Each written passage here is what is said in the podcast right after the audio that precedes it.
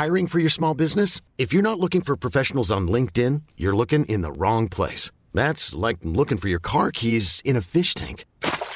LinkedIn helps you hire professionals you can't find anywhere else, even those who aren't actively searching for a new job but might be open to the perfect role. In a given month, over 70% of LinkedIn users don't even visit other leading job sites. So start looking in the right place. With LinkedIn, you can hire professionals like a professional. Post your free job on linkedin.com slash achieve today.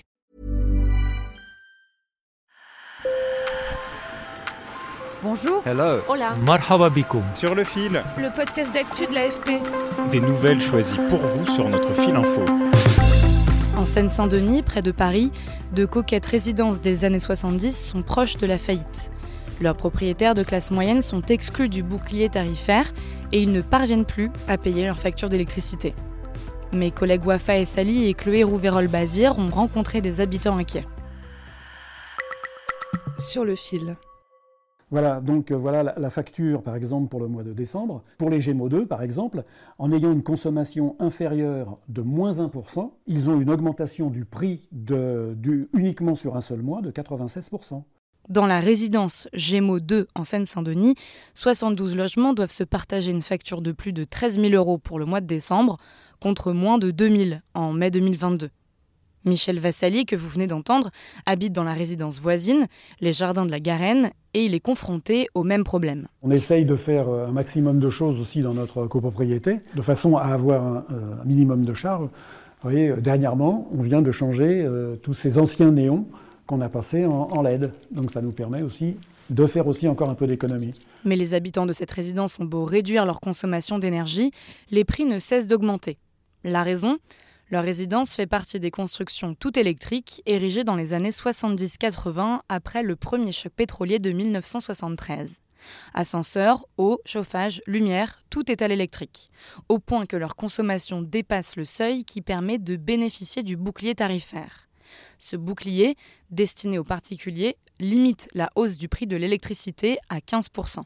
Effectivement, les gens sont à la fois, ont à la fois peur, parce que je vous dis, certains sont, peut-être limites au niveau de, de leur fonds, puis d'autres euh, qui se demandent, oui, pour- pourquoi une telle augmentation? Même si, pour certains, ils peuvent peut-être payer, mais on ne trouve pas ça normal, quoi. D'être traité euh, différemment, quoi.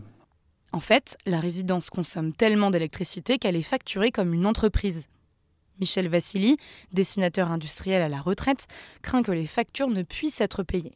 Alors pour soulager les finances de l'immeuble, ce propriétaire d'un joli 100 mètres carrés depuis 1977 s'occupe de quelques petits travaux et le ravalement de la façade a été repoussé sine die. Si la copropriété extérieure se dégrade, c'est pas bien, ni pour nous, ni pour l'extérieur, ni pour la commune, ni pour rien, quoi. Ces résidences risquent en effet de rejoindre la longue liste des logements dégradés en Seine-Saint-Denis.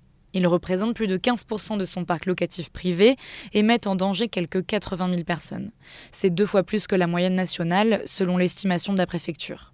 À Coubron, toujours en Seine-Saint-Denis, Martine Leblanc de Lanaude s'inquiète de l'avenir de la résidence où elle vit depuis plus de 30 ans. Le problème que ça pose aujourd'hui, ce problème d'énergie, c'est qu'on a des nouveaux arrivants et euh, des gens qui se sont forcément endettés.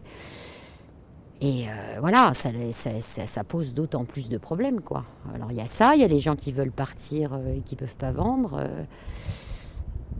Oui, on est, sur un problème vraiment, vraiment pointu. hein. Et face à ce problème, le député La France Insoumise de Seine-Saint-Denis, Jérôme Legavre, demande à ce que le gouvernement agisse. Ma responsabilité, moi, comme parlementaire, c'est d'alerter les pouvoirs publics, c'est d'alerter l'État et de dire euh, euh, là, il faut prendre des mesures d'urgence. Les mesures, en plus, on les connaît. hein. il suffit d'appliquer euh, les tarifs qui valent pour les particuliers et d'intervenir en direction des fournisseurs d'énergie pour que ce soit ces tarifs régulés qui s'appliquent.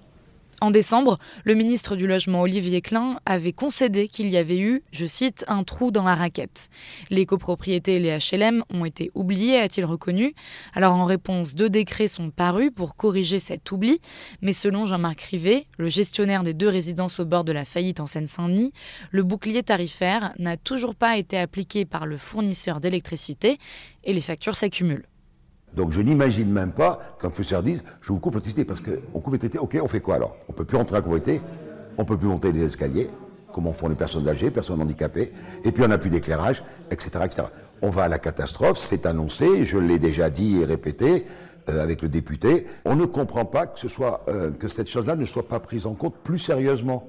Et selon Jean-Marc Rivet, le problème ne se pose pas qu'en Seine-Saint-Denis. Aujourd'hui, on dit c'est trois copropriétés en Seine-Saint-Denis. Non, il y a plein de copropriétés en France qui sont sur ce système-là et qui, pour l'instant, soit parce que leur contrat n'est pas arrivé à échéance, donc du coup, ils ne voient pas les 400% d'augmentation, ou soit parce que ben, personne s'en occupe vraiment.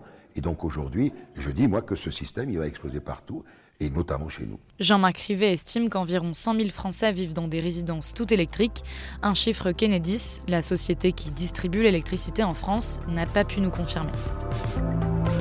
Sur le fil revient demain. Merci de nous avoir écoutés. Si ça n'est pas déjà fait, n'hésitez pas à vous abonner pour ne louper aucun épisode. Je m'appelle Camille Kaufmann et je vous dis à bientôt.